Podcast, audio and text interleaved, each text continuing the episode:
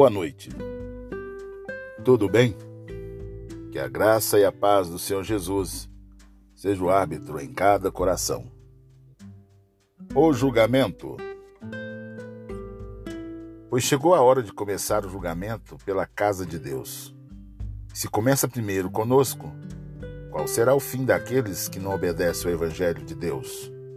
1 Pedro capítulo 4, versículo 17. Creio que muitos cristãos acreditam que nunca devo fazer uma avaliação dos outros, que deve ser amorosos com todo mundo. Embora seja verdade que devemos ser amorosos, isso também implica em falar a verdade. De fato. Portanto, se, se eu estou almoçando com um amigo e esse está com espinafre no dente, eu, como amigo, Devo dizer isso a ele. Um amigo diz a verdade a outro, mesmo que seja um desconfortável, até mesmo constrangedor. E aí vem assuntos maiores, tais como o pecado. Você pode ver algumas concessões, algumas fraquezas na vida do seu amigo. Então diz: Eu amo você e por isso sinto que tenho de avisá-lo. Seu amigo pode ficar aborrecido, pois as pessoas não gostam de ser criticadas. As pessoas não gostam de ser admoestadas. Né? E a resposta automática que frequentemente ouvimos é: Não me julgue. Quem é você para me julgar? A Bíblia não diz: Não julguem para não serem julgados? Só que a Bíblia nos diz que o julgamento começa com a casa de Deus. 1 Pedro capítulo 4, versículo 17. E até nos diz: Vocês não sabem que os santos hão de julgar o mundo?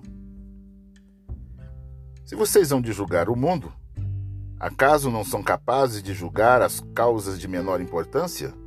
1 aos Coríntios, capítulo 6, versículo 2. Quando avaliamos a vida de uma pessoa, estamos com efeito julgando. E não há nada de errado nisso. O que devemos evitar, contudo, é a condenação. É condenar que não deve ser feito.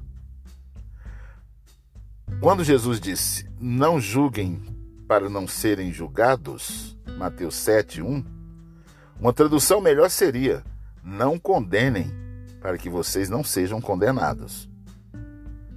Sim, devemos julgar, fazer julgamentos, sim, das situações, avaliações das situações.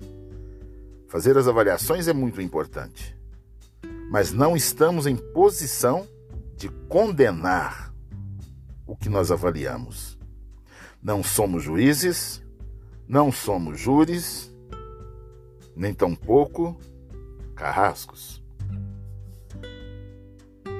Mas nós precisamos de avaliar a situação da qual estamos envolvidos da qual nossos amigos estão sendo engodados e envolvidos, levados por uma vida de pecado. E eu, como servo do Senhor, amigo de outro servo do Senhor, é meu dever, é minha obrigação alertá-lo. Mas para que eu tenha essa, essa visão correta, eu preciso fazer uma avaliação de toda a situação. Eu tenho que estudar todo o contexto que envolve meu amigo. O que eu não posso é ser omisso. E após eu fazer o julgamento e constatar que realmente ele está caminhando para a beira do abismo, é meu dever como sentinela tocar a trombeta para ele. Sim, ele pode se revoltar contra nós, isso é verdade. Quem é você para me julgar? E você, com grande amor, você diz: Mas eu não estou te condenando, meu amigo. É apenas um alerta. Essa é a nossa função, queridos irmãos. E os dias de hoje são dias tão maus. No desespero e na angústia de encontrar alento para o coração, as pessoas têm trilhado por caminhos perigosíssimos. Eu, você, nós somos como atalaias. E o atalaia avisa do perigo. E quando eu sou amigo, o amigo não é para apenas concordar com tudo que o outro faz. O verdadeiro amigo, o verdadeiro amigo, ele confronta se necessário for, para que aquela alma seja salva. E não se deixe enganar, a Bíblia diz que o julgamento começará por nós mesmos, pela causa de Deus, pela casa de Deus, por aqueles que servem no altar. Não sejamos omissos. Estenda tua mão. Resgate aquele que está caminhando à beira do abismo. Amantíssimo Deus e soberano Pai,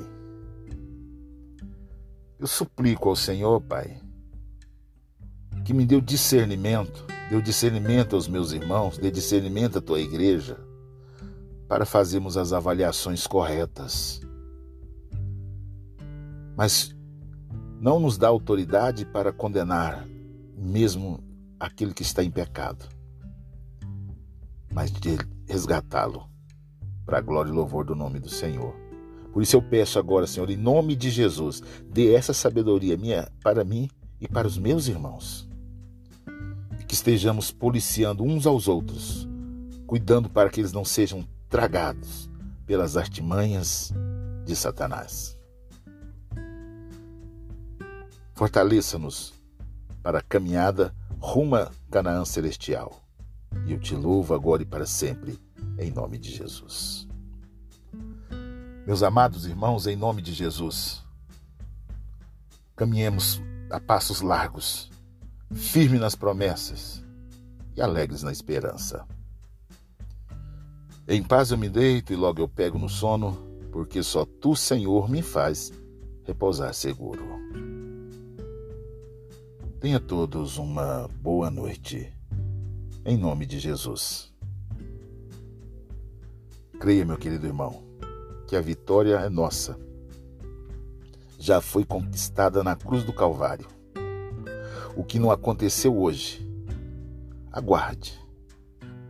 Porque amanhã, amanhã será um novo dia.